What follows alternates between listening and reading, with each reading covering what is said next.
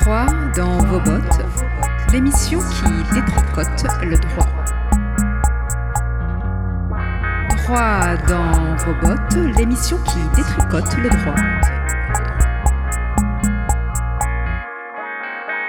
Droit dans vos bottes, l'émission qui détricote le droit. Bonjour à tous et à toutes et bonjour Alima. Bonjour Claire. Comme tous les troisièmes samedis du mois, Droit dans vos bottes vous accueille pour une heure de réflexion et de débat sur les questions juridiques qui habitent notre quotidien. Alors, depuis le mois de novembre, notre émission s'est enrichie de la collaboration avec Foncièrement Commun. Et Foncièrement Commun, c'est un podcast qui traite de la question foncière en zone urbaine, autrement dit, comment faire de la propriété publique un espace commun, construit et gouverné à l'image de nos usages. Aujourd'hui, nous partons à la rencontre de l'association Tala, qui a occupé durant 20 ans le quai de la Lave à l'Estac, afin d'en faire un lieu d'usage partagé. Mais voilà, problème, un jour, le GPMM, le grand port maritime de Marseille, avec lequel euh, l'association Tala euh, avait une convention d'occupation temporaire, enfin une autorisation d'occupation temporaire, a décidé de ne pas renouveler cette autorisation. Et c'est aussi simple que ça. Nous écoutons donc Jonathan Katia, président de Tala et architecte, nous raconter cette histoire. On est sur un bout de Marseille, sur le quai de la Lave. On arrive euh, presque aux plages de Corbière, on n'est pas très loin. Et donc au alentour, euh, là, on a euh, le, quartier des Rios qui est juste derrière nous et qui monte à travers l'ancien ruisseau des Rios. Donc c'est pour ça que la topographie est assez assez accidenté. On a, on a toutes ces maisons qui sont euh, les unes un peu au-dessus des autres d'un côté, puis de l'autre, on a les anciens hangars euh, euh, qui étaient dédiés plus à, la fabrication et à l'industrie du grand port maritime de Marseille. Derrière, on voit un morceau de, port avec les grues des bateaux sur le quai. Et puis en face, on, en fait, on est au bord de, au bord de l'eau. Le dernier espace accessible à la mer, où on peut arriver à, à se promener assez librement pour euh, avoir des activités au, bord, au bord de l'eau. On a cet espace euh, qui fait 37 000 m2 et qui est lui euh, libre d'accès. Et l'espace à, côté qui, est, qui fait 12 000 m2 et qui est encore fermé. Puis on ne peut pas accéder physiquement, même si en réalité il y a des passages. Ce trou a été fermé et juste à côté, il y en a un autre qui a été réouvert parce que c'est comme ça, c'est la force des choses.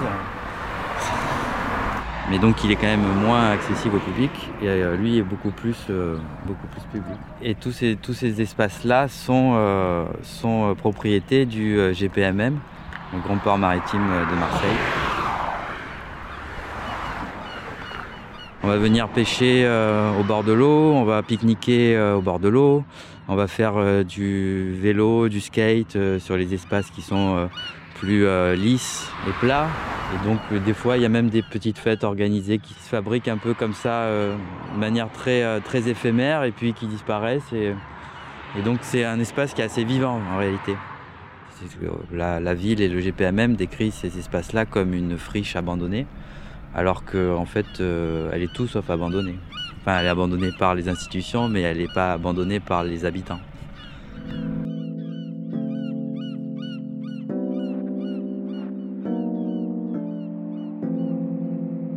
Je suis euh, Jonathan Kakia, je suis euh, architecte, président de, l'association euh, Tala. Tala est une association qui a pour but d'augmenter la capacité de chacun à habiter son environnement au sens très large du terme, avec comme outil le commun. Et donc euh, c'est à travers euh, euh, l'accueil des personnes, l'hospitalité qu'on peut arriver à proposer à travers le, le ou les lieux qu'on occupe, d'arriver à construire ensemble collectivement les projets portés par les porteurs de projets, mais aussi les envies de chacun dans ce cadre collectif en utilisant le commun comme moyen d'action.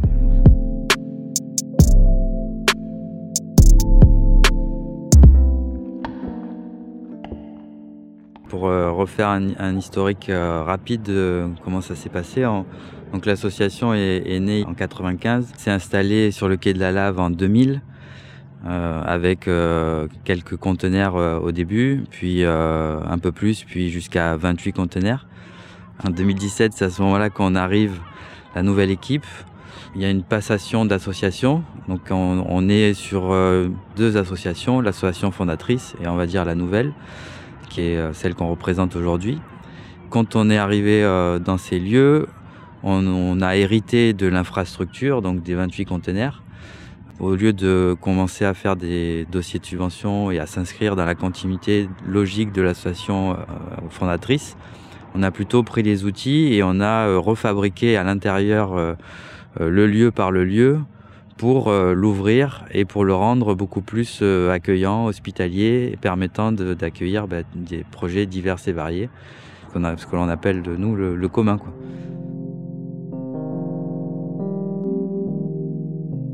Dans les, activités, on pouvait avoir le voilier de la JD qui faisait des sorties en mer assez régulièrement, un studio de musique, un atelier bois, un atelier métal, avec des artisans du coup qui euh, utilisaient ces ateliers-là.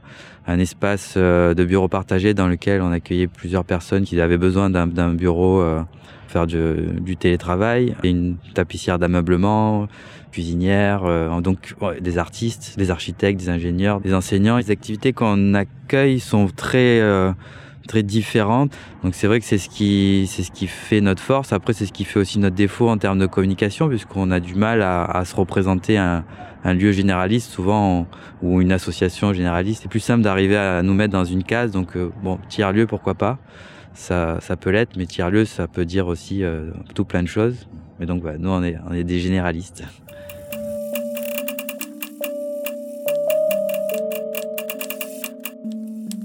On est né par le lieu.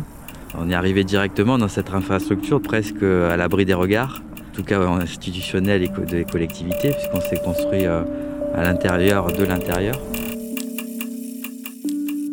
La relation qu'on avait avec le GPMM, on avait une relation de locataire, donc on payait notre loyer tous les mois. On était sous euh, AOT, donc autorisation d'occupation temporaire, euh, renouvelable chaque année, tacitement. On avait vraiment le statut d'une occupation temporaire et donc d'un projet temporaire. Sauf que dans les faits, le fait d'être euh, installé depuis plus de 20 ans sur un même lieu, ça pose question sur la notion du temporaire.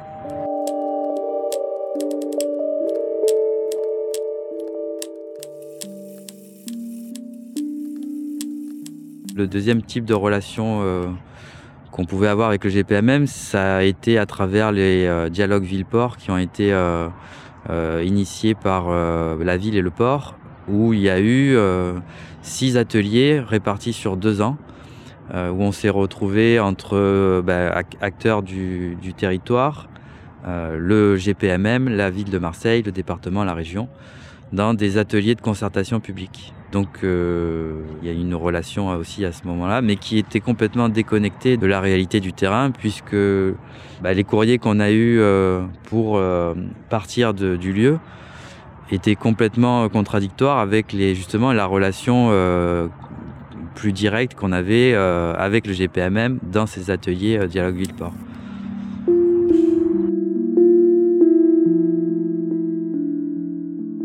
La concertation euh, des dialogues Villeport ont été quand même mis en place pour d'identifier les, les, potentiels de son territoire, donc des espaces qui pourraient être aménagés, donc comme le quai de la Lave, mais aussi euh, pour euh, trouver des espaces euh, de relation dans lesquels on pourrait inscrire un nouveau futur de cette relation. Puisque avant, on n'avait pas du tout cette même relation, on avait le même type d'usage, un espace industriel, générateur d'emplois, très productif en tout cas d'un outil territorial comme ça, sauf que il y avait une vraie porosité entre les usages que pouvaient avoir les habitants, les voisins, et euh, leur accès à la mer, leur, euh, leur accès au port tout, simplement. Donc aujourd'hui, le port c'est euh, devenu complètement fermé en fait. Il s'est pas construit comme ça. Et donc il y a une vraie frustration de la part des habitants de manière générale de cette non-relation finalement. La seule production qu'il y a pu avoir à travers ces dialogues Villeport, en tout cas comme proposition, c'est celle qu'on a faite dans le dernier atelier qui a eu lieu, où euh, en fait on a utilisé euh, justement cette concertation publique comme ressource pour pouvoir euh, arriver à faire une proposition cohérente avec bah, tout ce qu'on avait comme ressources à travers les dialogues ville-port, plus le fait d'être sur place aussi, donc avec une casquette là de maîtrise d'usage, en connaissant euh, les, besoins des quartiers, la relation avec les habitants, les, comités interquartiers CIQ, et puis les porteurs de projets, les activités qu'il peut y avoir. On a fait une proposition euh, d'aménagement euh, progressif de, ce territoire-là. La, proposition qu'on a faite, elle prenait en compte tout le quai de la Lave, donc les quasi 5 hectares, mais avec une manière de l'occuper par étapes, donc euh, où on utilisait le, le temps comme, euh, comme outil de fabrication pour arriver à euh,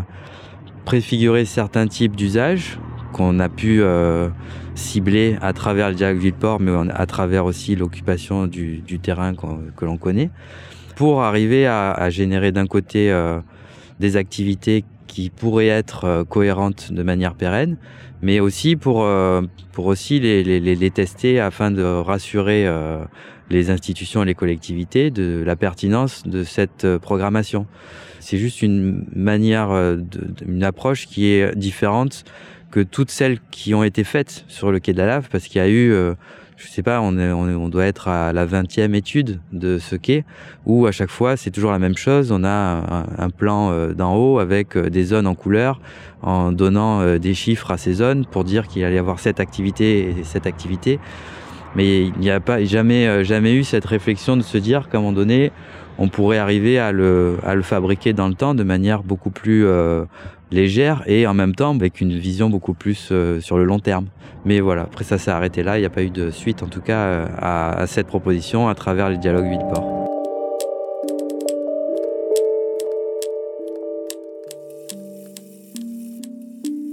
Quand on a euh, reçu les, lettres du GPMM pour nous demander de quitter les lieux, on, a, on est allé donc les voir, on a discuté avec eux et donc on a proposé un, un premier aménagement pour euh, libérer euh, l'endroit où on était parce que derrière il y avait quand même une vraie volonté de libérer l'espace de là où on était. Donc on a commencé à un peu plus euh, concrétiser le travail sur cet endroit-là.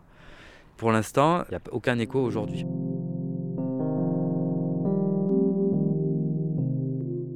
En ce moment, on est en résidence à l'Alhambra dans une forme de résidence assez, euh, assez ouverte et libre, dans lequel on réfléchit et on agit sur comment habiter euh, ce territoire du bassin de Séon, donc de manière plus large que situé sur ou que le quai de la Lave, ou le, la gare, ou le Miramar, mais de réfléchir sur une vision plus d'ensemble, afin de lier les structures existantes et d'arriver à définir, ou en tout cas d'identifier euh, une cohérence territoriale existante.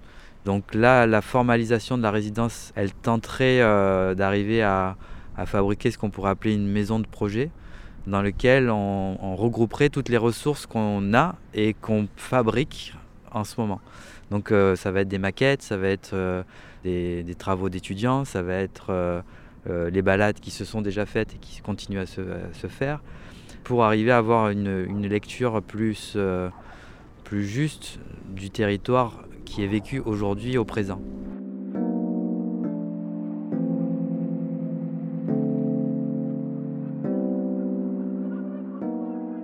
Bah, quand il n'y a plus de lieu, on se retrouve avec le collectif. Et donc c'est vrai que le fait de ne plus avoir de lieu aujourd'hui, ça nous a montré euh, bah, quel, est l'essentiel de ce qu'on peut être et de ce qu'on peut faire. C'était vraiment de porter une démarche qui euh, s'inscrit euh, ben, justement dans la, création, la valorisation de communs.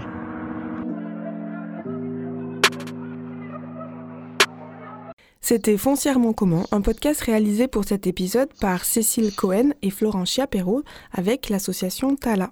Une convention d'occupation précaire, une autorisation d'occupation précaire, euh, qu'est-ce que c'est?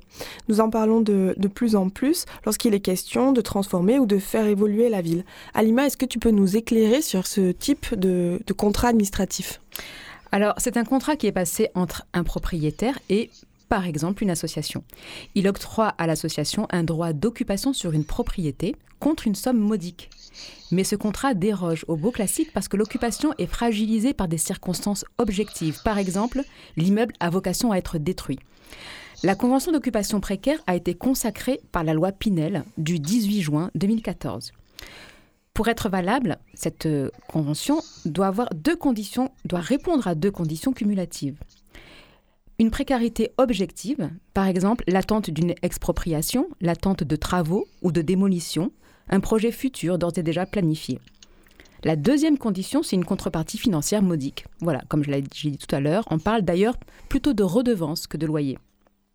Alors la doctrine affirme qu'au regard de la précarité euh, qui caractérise ce type de contrat, l'occupant n'a droit à aucune indemnité d'éviction. Voilà, parce qu'en fait, ça fait partie d'une condition qui est intrinsèquement liée à ce type de, en, convention. En gros, ils ont une toute petite euh, redevance, ils payent pas grand-chose, mais donc en contrepartie, euh, bah, le jour où on leur dit de partir, ils doivent partir. Exactement, et sans, et sans aucune indemnité. Alors, les collectivités peuvent utiliser des conventions d'occupation précaires pour l'occupation de leur domaine privé. Euh, pour ce qui concerne le domaine public, elles passent plutôt par ce que tu as nommé tout à l'heure des autorisations d'occupation temporaire. Et c'est donc le document, la convention qui liait euh, Tala au GPMM. Euh, donc, selon l'article, euh, l'article du Code général de la propriété des personnes publiques, c'est ce code qui, qui régit la réglementation applicable à la propriété des collectivités publiques. Je rappelle juste que les, collectivités publiques, elles ont deux types de, de, de, de propriété. De domaines. De domaines, exactement. On parle de domaine privé ou de domaine public. Et donc le domaine public, c'est celui euh, qui est aménagé pour un service public ou pour l'usage du public. Donc c'est ceux qu'on nous on fréquente, les trottoirs, ce genre de choses. Exactement. Donc selon l'article L 2122-3 euh, du Code général de la propriété des personnes publiques, l'autorisation présente un caractère précaire et révocable, l'autorisation d'occupation temporaire. Et on se souvient d'ailleurs euh, du dernier épisode de, Droit dans vos bottes et de Foncièrement commun dans lequel il était question des huit pillards. Je ne sais pas si vous vous souvenez, mais vous pouvez les réécouter en ligne. Euh, les huit pillards avaient euh, largement entretenu, réhabilité les lieux et investi sur le site dans lequel qu'ils occupent. Et ils se voyaient traités à la même enseigne que toute personne qui souhaitait postuler pour le rachat du site. Donc on voit la différence avec un bail de droit commun où, en vertu des droits de l'occupant, normalement, celui-ci dispose d'un avantage sur les non-occupants. Par exemple, il peut avoir le droit de racheter en priorité ou il ne peut pas être euh, expulsé en cas de vente du bien, etc. Donc c'est plus le cas. Tous ces droits disparaissent avec les conventions d'occupation précaire ou les autorisations d'occupation temporaire. Alors Tala, qui est resté 20 ans sur site, n'a pas pu faire valoir son statut, du coup, pour contester le non-renouvellement de cette convention euh, qui lui permettait d'occuper le site du quai de la Lave et d'en faire bénéficier tous les usagers et les habitants euh, autour de l'Estac. En effet, la durée n'est pas une donnée de la précarité. C'est-à-dire qu'en fait, on peut avoir une convention d'un an, d'un jour, de six mois, ou même une convention à durée indéterminée. On a le même statut précaire et on doit déguerpir quoi qu'on ait fait sur le site euh, et quoi qu'on ait généré pour l'intérêt général. Alors, qu'est-ce qui peut pousser des collectivités à mettre en œuvre ce type de contrat? Eh ben, C'est notamment pour euh, éviter que, que, le lieu soit occupé, euh, alors notamment par des squats, qu'il soit squatté. On appelle euh, ça du coup des, des mesures un peu anti-squat? Oui, voilà, c'est à, des, à, des fins d'anti-squat. souvent aussi pour éviter que ces bâtiments soient, soient détériorés.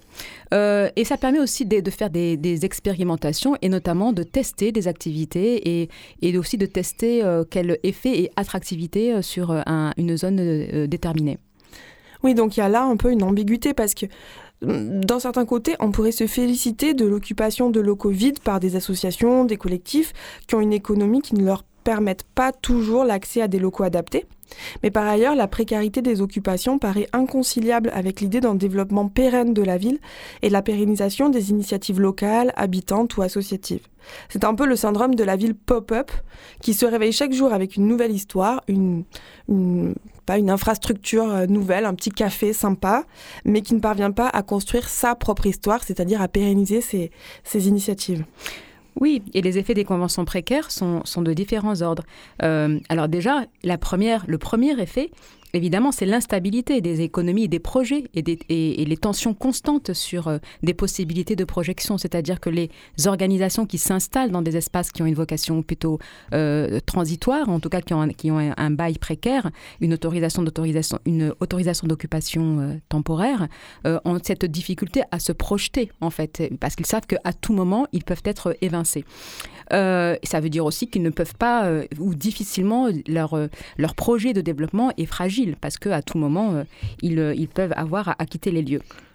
Il y a aussi des conséquences euh, vraiment fortes de rupture sur les écologies sociales qui sont créées par certains occupants avec leur environnement. On a bien vu Tala expliquer, notamment dans la première émission où ils avaient témoigné, qu'il y a un fort lien qui se crée avec les habitants, une fréquentation, et puis des habitudes qui se prennent. Et puis bah, du jour au lendemain, euh, on risque d'être... Euh, non, c'était pas, pardon, c'était pas Tala, c'était les huit pillards. Les huit pillards. Ouais, c'était les huit pillards. Et donc du jour au lendemain, bon, Tala, c'est en fait c'est la même chose aussi. hein. Il y a un environnement qui se crée, un lien qui se crée avec, avec, euh, avec les habitants Des autour, nouveaux usages. des nouveaux usages qui se créent, Et une- exactement. Une, réflexion collective sur la ville, etc. Tout à fait. ouais. Et tout d'un coup, bah, du jour au lendemain, peut Tout être amené à, rompre, à, rompre, à rompre tout ça. Et puis, il y a aussi, par ailleurs, euh, d'un autre côté, une attractivité qui est artificiellement créée pour faire venir d'autres catégories de population avec un effet de gentrification. C'est ce que je disais tout à l'heure sur les expérimentations, bah, pour voir si, ah bah tiens, euh, alors on parle souvent, en fait, ça concerne souvent des activités culturelles, parce qu'on espère aussi par là euh, bah, voir si ça a un effet sur l'attractivité de nouvelles populations et donc potentiellement il y a aussi un risque de. Remplacement, tout Ouais. à fait. Euh, et on entend aussi parler du transitoire euh, parce que les conventions précaires, finalement, donc par rapport à ce que tu viens de dire, Alima, le fait que tout peut s'arrêter du jour au lendemain, euh, les conventions précaires, qui sont ces contrats administratifs, ont instauré un certain rapport avec l'architecture. C'est l'architecture du temporaire, du réversible. On transforme alors la précarité en opportunité. Le tempo Genre, genre le, le café éphémère, la boutique pop-up, euh, quelque chose qui est là, mais mais qui peut disparaître et ça, ça répond à une forme d'attractivité. Allez, venez vite avant que ça ferme, c'est c'est une opportunité. Et c'est aussi l'architecture du peu de moyens, de la palette et des planches en médium, puisqu'on n'investit pas de la même manière lorsque tout doit être démoli trois ans plus tard. Alors j'ai rien contre les meubles en palette, hein, c'est pas le sujet, mais c'est marrant parce que elle est devenue à la mode, cette, ce- cette architecture, avec le déploiement des tiers-lieux. Ces lieux qui ont souvent été des zones d'expérimentation, des zones test, mais qui n'ont pas réellement vocation à se pérenniser, qui sont plutôt là pour générer de l'attractivité sur des territoires qui sont précaires. Bon, face à notre lecture critique du temporaire ou du transitoire, euh, on a décidé d'inviter Constantin Petcou, architecte et fondateur de AAA, l'atelier d'architecture autogérée, qui envisage d'autres emplois plus positifs du transitoire. Bonjour Constantin. Oui, bonjour. Alors Constantin, vous avez créé avec Doana Petrescu l'atelier d'architecture autogérée. L'autogestion, elle est pour vous une réponse au phénomène de désappropriation du territoire. Est-ce que vous pouvez nous présenter en quelques lignes AAA et nous dire comment est-ce que vous répondez à cette problématique de désappropriation du territoire par ses habitants? Et surtout, qu'est-ce que ça veut dire cette désappropriation du territoire?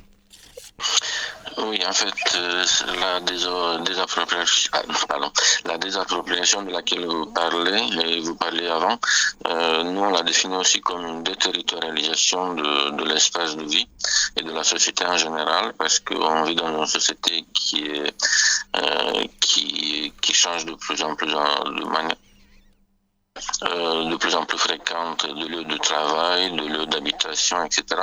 Ce qui fait que en fait, les gens ne sont- n'ont plus d'ancrage dans la proximité, dans le territoire de proximité. Et, donc, ça se sent dans les liens sociaux, dans les rapports de voisinage, etc. Et, donc, ça, c'est très grave. En réalité, ça fait une société anonyme, ça fait une société euh, qui a aussi des avantages, parce que la métropole est définie parmi d'autres par l'anonymat. Mais on perd beaucoup de dimensions de- d'amitié, de, convivialité. Et donc, euh, vu quand on a constaté ce phénomène en tant qu'architecte et urbaniste, on a essayé de mettre en place une pratique avec l'atelier d'architecture autogérée qui essaye de créer des opportunités pour que les habitants puissent euh, s'investir dans des projets locaux, dans des projets de proximité, puissent relier des liens d'amitié, de voisinage, d'entraide entre eux et, puis commencer à co-gérer ces projets et ces espaces que nous on ouvre, qu'on initie, euh, les co-gérer avec nous, donc passer d'une gestion à une co-gestion qui est préparatoire d'une phase ultérieure qui est celle de l'autogestion. Et- c'est pour ça qu'on s'appelle atelier d'architecture autogérée parce qu'on met en place des espaces qui ont vocation à être autogérés par les usagers eux-mêmes, ce qui, euh, qui favorise l'espace de réappropriation de l'espace, de réterritorialisation, d'ancrage et d'une société plus, plus conviviale et plus, qui a de la chair, qui a du plaisir, qui euh, c'est un peu le plaisir de se euh, promener autour de soi, de chez soi et de connaître un peu quelques personnes, de les saluer, de faire... Constantin, est-ce que vous pouvez nous préciser quel type de, de projet, par exemple? En fait, euh, plusieurs phases dans notre démarche. Donc, au départ, on a testé des projets qui permettaient, qui favorisaient justement la mise en place de cette architecture que l'on appelle aussi participative, parce que les utilisateurs, les habitants, ils sont aidés à entrer dans une position proactive, c'est-à-dire qu'ils deviennent vraiment co-concepteurs et co-constructeurs des projets. Euh, et après, donc ça, c'est des projets qui étaient considérés utopiques au départ et que nous avons montré qu'ils sont faisables et qui sont aussi durables à longue durée, malgré parfois des situations de temporaire euh, au départ. Et après, on a, on a initié des projets qui sont plus orientés vers la transition écologique euh, citoyenne, portée par les citoyens, parce que d'ailleurs c'est la seule manière, euh, mais ça c'est un autre sujet, de faire une transition écologique, parce qu'il n'y a pas assez de, de moyens, pas assez d'argent. Et donc ça, c'est aussi, on a testé comme c'est des nouveaux types de programmes. Donc euh, surtout quand on a commencé en 2008 avec la stratégie Air Urban qui impliquait la résilience urbaine, il y avait personne qui parlait de ça à l'époque, donc mm. qui impliquait des circuits courts, c'était pareil, etc. Donc euh, ce type de euh, situation euh, de terrain de foncière temporaire, au départ, nous a permis à tester des programmes qui n'existaient pas, pour lesquels il n'y avait pas de financement. Et donc ça nous a permis d'expérimenter des nouveaux types de programmes urbains, justement comme des nouveaux types d'équipements, parce qu'on a des piscines, et des salles de sport et autres équipements qui sont nécessaires municipaux. Mais il nous faut d'autres types d'équipements pour la transition écologique qui n'existent pas. Et nous, on a inventé un peu ça. Des hubs où les gens peuvent s'investir, des unités dans des lieux dans lesquels les gens ils peuvent s'investir. Est-ce que vous parlez, euh, Constantin, est-ce que, Constantin, est-ce que vous parlez des, euh, est-ce que là vous citez les agrocités ou c'était encore oui, avant? il y a des agrocités, il y a des recyclables aussi. Mmh. Là, on a, on a fait des civic labs, là, on, a, on commence un Wikilab à Saint-Denis. En fait, il y a, on peut faire des common labs, ça dépend des contextes urbains dans lesquels on, on intervient. Donc, si je comprends bien, dans ces agrocités, il y a à la fois de la construction et de, la conception euh, participative, euh, en tout cas avec les, habitants, environnement, et il y a aussi euh, des aménagements, alors c'est quoi, agricoles, qui, sont, qui, sont, qui sont cultivables par les habitants. Est-ce que c'est ça les agrocités? Oui, les agrocités sont des fermes urbaines, euh, mais qui incluent des espaces de pédagogie environnementale et qui sont aussi des pépinières pour des activités économiques vertes et locales euh, et qui permettent aussi un phasage dans ce type d'investissement, de, de type d'activité. Donc, il y a aussi des jardins partagés qui permettent à monsieur, madame, tout le monde de venir quand ils ont un peu de temps faire des activités de loisirs verts, mais qui leur permet aussi de croiser d'autres gens qui sont plus impliqués euh, dans des conférences, des séminaires, des ateliers. Petit à petit, euh, ils s'investissent, ils le veulent, mais ça arrive le plus souvent dans des activités plus euh, plus complexes, plus profondes, euh, qui concernent la transition écologique. Donc, c'est des fermes urbaines mmh. ouvertes euh, aux habitants de tous les âges, de toutes les cultures, d'origine culturelle différente, mais qui ont vocation aussi à développer des activités de transition écologique plus approfondies, comme par exemple on a mis en place des fermes de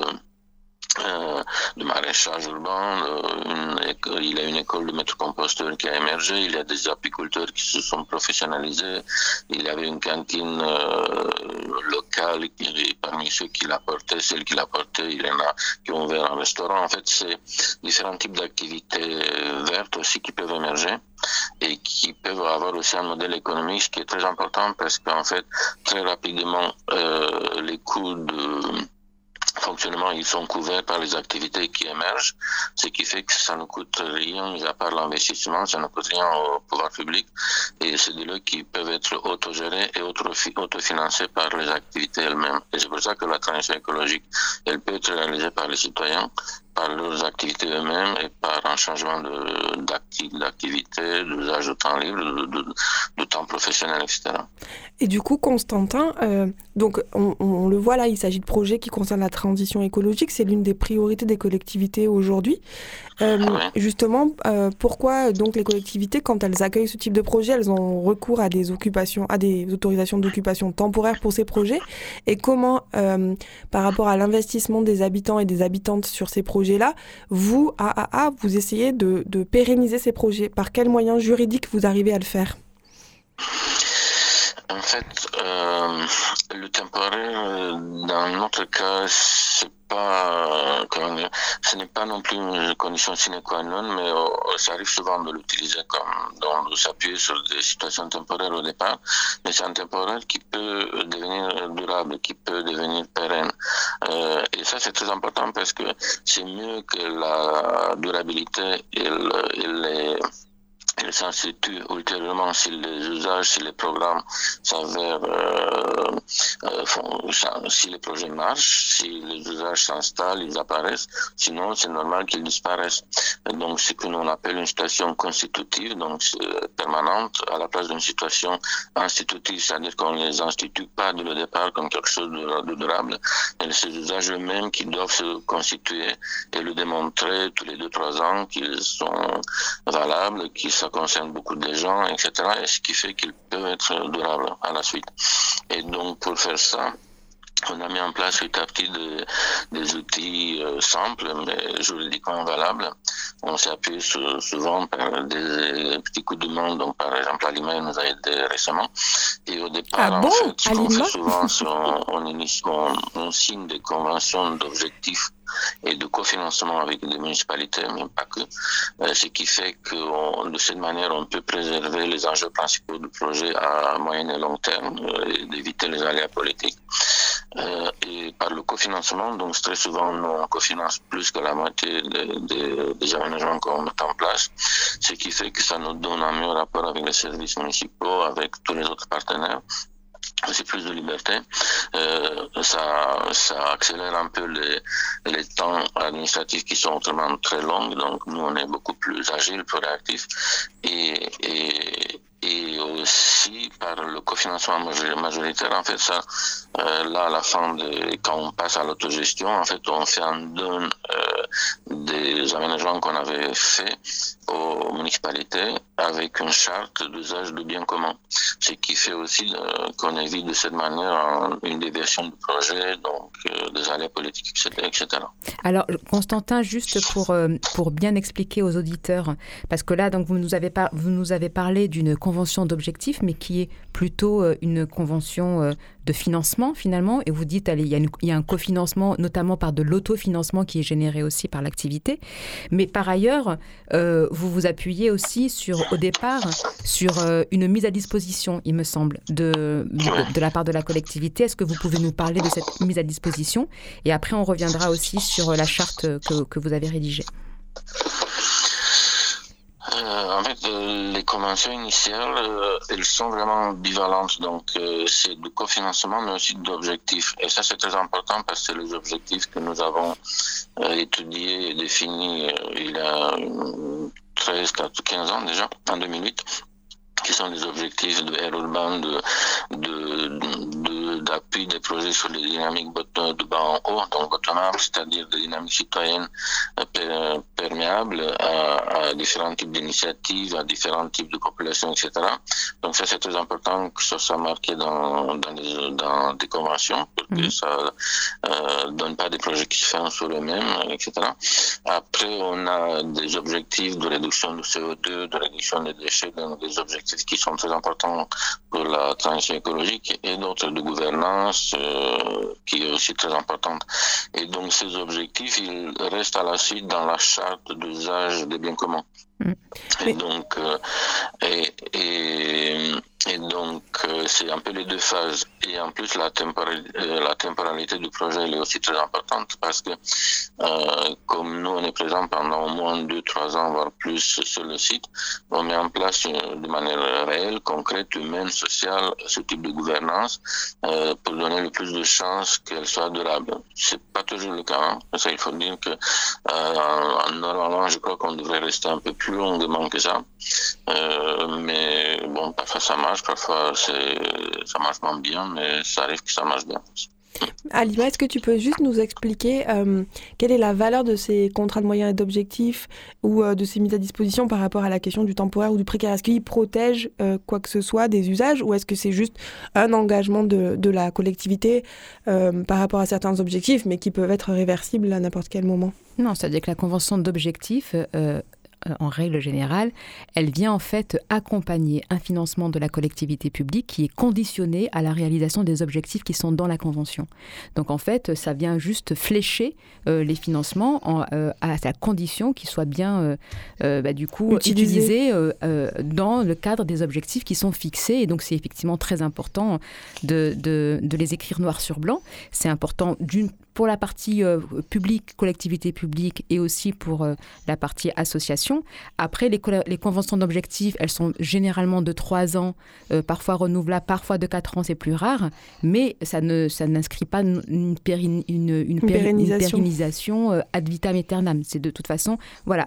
Et par ailleurs, euh, ça, c'est une chose qui est euh, la convention qui vient accompagner le financement dans le cas d'objectifs. Et puis, c'en est encore une autre d'avoir de, de, le support juridique qui met à disposition un terrain. Mm. Et, en, l'occurrence, c'est là que, que, je viens vous interroger un peu plus, euh, Constantin. Cette mise à disposition, parce qu'on a parlé d'autorisation d'occupation temporaire de l'espace public, on a parlé de convention d'occupation temporaire.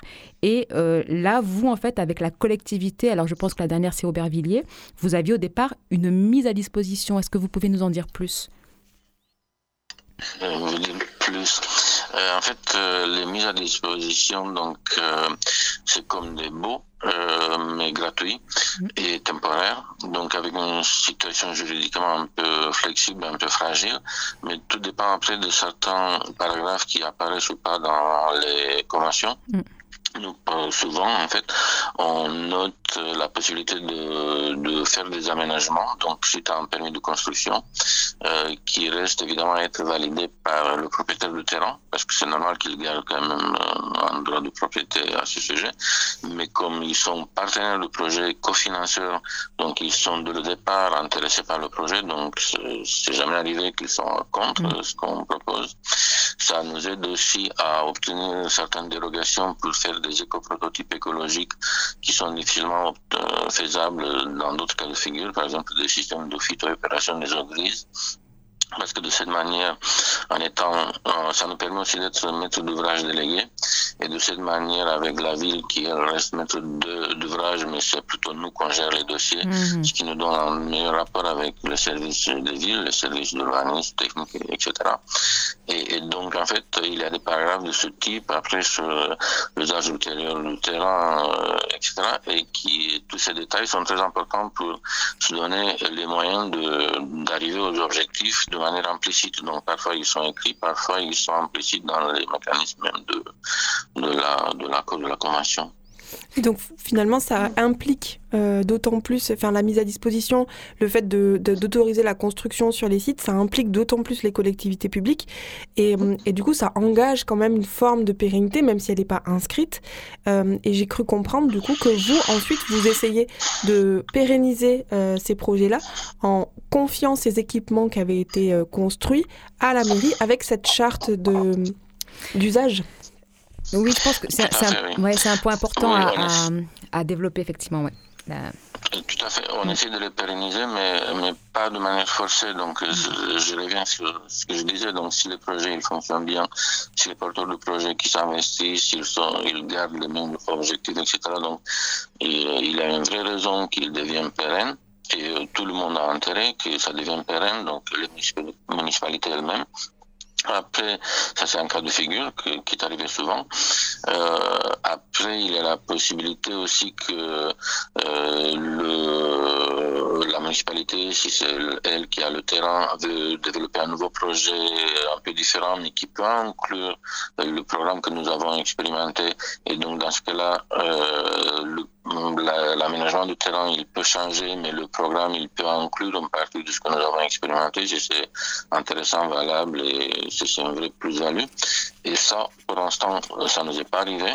Et, il y a aussi la troisième possibilité qui est celle de relocaliser les aménagements ailleurs, de manière euh, voulue ou forcée. Et c'est pour ça aussi que nous, on, on imagine toujours on conçoit des aménagements et même des bâtiments relocalisables ce qui est quand même une condition écologique d'un bâtiment aujourd'hui. on considère que c'est normal que la ville puisse être plus réactive, plus adaptable, plus écologique aussi. Et par ça. Et donc, euh, ça nous est arrivé à déconstruire et reconstruire euh, déjà deux unités, une agrocité en recyclable, euh, qu'on a relocalisé euh, par nous-mêmes ou avec d'autres sur d'autres villes. Et, et ça aussi, c'est très important parce qu'en faisant ça, la, déjà la première construction elle est basée sur beaucoup de réemploi et de recyclage, ce qui fait que c'est des aménagements et des bâtiments qui ont une très faible empreinte écologique quand ils ont été relocalisés, l'empreinte écologique, elle a, été réduite par 10. Ce qui est quand même euh, mm. très important pour une ville de ne plus réinvestir dans des nouveaux matériaux, les transporter, etc. Mm. Et, et donc, euh, euh, c'est des stratégies assez complexes, en fait, dans cet usage de temporaire qui peut être euh, gardé de, de, manière pérenne, mais aussi relocalisé, euh, réinséré. Donc, il y a ce que nous on appelle une dynamique rhizomatique qui peut s'installer aussi. Donc, juste... Bah, même les unités, elles, sont, euh, souvent, elles sont conçues pour qu'elles puissent partager en deux et être relocalisées sur deux endroits à la place d'un seul. Constantin, juste, pardon, Constantin, Constantin, juste une question sur, euh, euh, sur il me semble que c'est avec la mairie d'Aubervilliers que vous avez fait cette charte, justement, la dernière fois, c'est bien ça? C'est Bagneux, c'est pas Aubervilliers, c'est la mairie de Bagneux. De Bagneux, voilà. Alors justement, juste une question un peu, euh, un peu, un peu précise, puisque ce qui est hyper intéressant dans votre, dans votre expérimentation, puisque vous recherchez justement la pérennisation à travers, ben, en fait, la façon dont vous euh, remettez finalement le, les constructions à la collectivité publique, c'est avec des conditions, et c'est des conditions que la destination de ces lieux soit respectée, c'est-à-dire qu'elle soit gérée par, euh, par la communauté de ces usagers. donc la, question, c'est c'est une spécificité, je dirais, qui, euh, je ne sais pas s'il y a d'autres exemples comme ça en France, mais du coup, euh, d'imposer en quelque sorte, en tout cas, de, négocier le fait que les, constructions soient gérées par la communauté de ces, usagers, parce que ce soit un commun, que ça demeure ce qu'on appelle un commun finalement. Et ma question, c'est s'il arrivait que finalement la mairie ne respecte pas les conditions que vous avez inscrites dans cette charte, qu'est-ce qui se passe alors? C'est déjà arrivé une fois. Euh, Qu'est-ce qui se passe, c'est qu'on peut essayer de, de, régler ça de, de manière juridique. Euh, ça dépend aussi de, de, des personnes auxquelles on fait, les professionnels, les avocats auxquels on fait appel. Mm. Euh, nous, on a eu Bon, je vais pas donner de nom, je peux donner des noms. Donc, avec la mairie de Colombe, qui, il y a un changement municipal euh, assez, bon, assez radical, donc, euh, en 2014. Donc, euh, eux, ils étaient partenaires du projet Air Urban à Colombe avec un, un, financement très important de l'Europe. Et la nouvelle maire ne voulait plus, n'est même pas venue voir les unités pour lesquelles ils étaient partenaires. Hein. Et elle a voulu que tout ça disparaisse parce que ça l'a gêné d'un point de vue politique. Et donc, on a eu du procès. Il a encore a perdu parce qu'on ne savait pas comment ça se passe, parce qu'on a croyait qu'en étant un projet européen cofinancé, on était à l'abri et c'était pas le cas. Et le deuxième, on l'a gagné en fait. Mm. Euh, et donc euh, il y a ça, donc il y a les procédures juridiques qui sont valables. Après, avec les médias, on a fait ça aussi. Euh, parfois, on peut aussi laisser tomber et considérer que, que ça ne vaut pas le coup et que les mairies peut-être qu'elles vont se rendre compte par elles-mêmes. Ça dépend du cas de figure en fait. Mm. Mais en général, on essaye de faire le maximum pour que les restent dans les, euh, avec les enjeux et les objectifs initiaux, bien évidemment. Mm. Et on essaie surtout de négocier, de faire comprendre, de, de, de faire une pression euh, douce plutôt par, euh, par le fait que s'ils font autrement, ils perdent pas mal de choses. Donc ils perdent une visibilité, ils euh, des séries de conférences que nous on organise de manière régulière, mm. etc. Donc, euh, mais ceci dit, là, il y a des municipalités qui, qui s'en fichent un peu de ça, hein, qui disent euh, ça c'est pas mon problème, moi j'ai des problèmes tous les jours différents et ils sont avec le nez dans, dans le guidon et là tu peux rien faire. Hein. On n'est pas encore dans la reconnaissance euh, d'une déclaration d'usage civique euh, telle qu'on a pu la voir en Italie. Alors ça nous fait quand même penser à une expérimentation qu'a menée Tala, pour en revenir à cette association dont il était question dans la première partie de l'émission. Tala a, été proposé un projet qui a été retenu dans le cadre des appels à projets européens et qui lui a permis d'expérimenter un premier dialogue avec l'établissement public d'aménagement de Marne-la-Vallée, la mairie de, de Logne et Noisiel, et euh, donc euh, tous les habitants qui étaient volontaires pour travailler là-dessus. Et donc, de quoi il était question? Il était question, ça va nous, nous, rappeler ce dont tu viens de parler, Constantin. Il était question, en fait, d'identifier euh, des zones que la mairie entretenait de manière assez, on va dire, absurde, c'est-à-dire on passe la tondeuse sur des, sur des, sur des gazons pour, pour faire joli, mais en fait ça sert à rien, il n'y a personne. Donc l'idée c'était de, de, faire sur ces zones des zones de déprise, de dire à la mairie, ben, arrêtez de l'occuper, arrêtez de l'entretenir, mais euh, on va plutôt proposer aux habitants et aux habitantes de d'en faire quelque chose, ce dont ils ont envie, et de s'en saisir.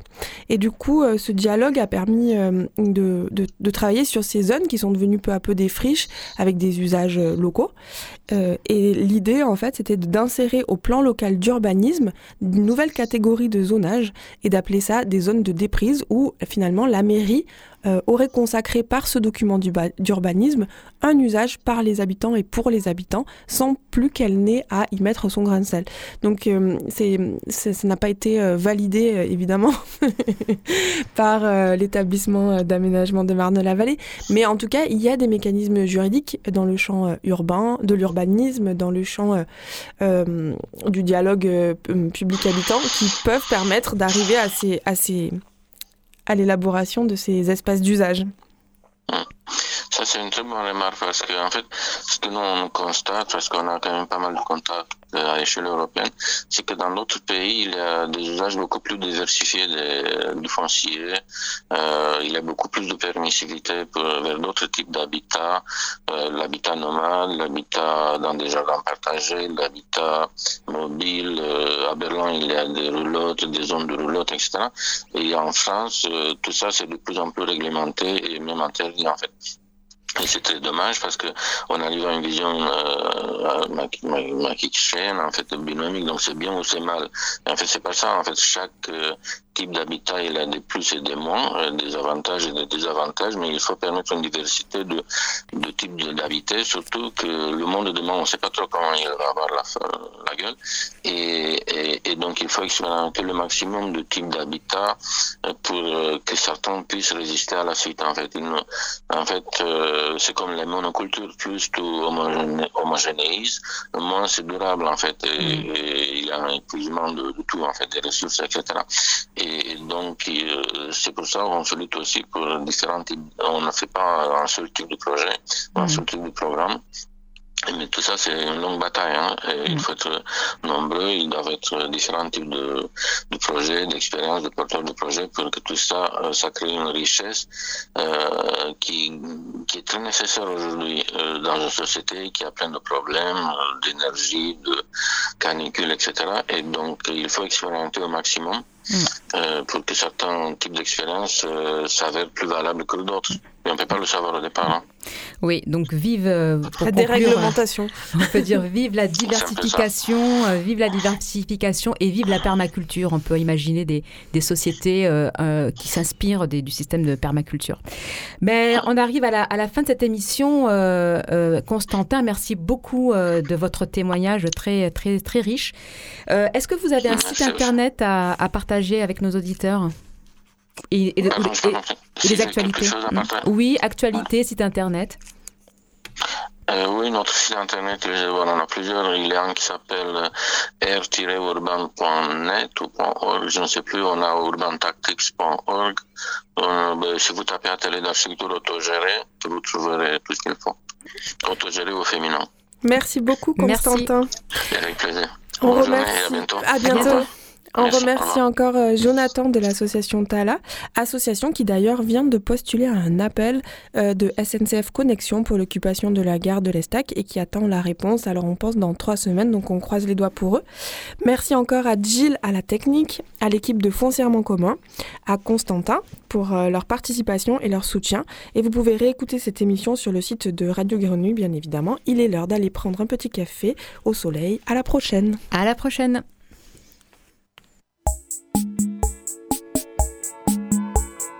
Droit dans vos bottes, l'émission qui détricote le droit. Droit dans vos bottes, l'émission qui détricote le droit. Droit dans vos bottes, l'émission qui détricote le droit.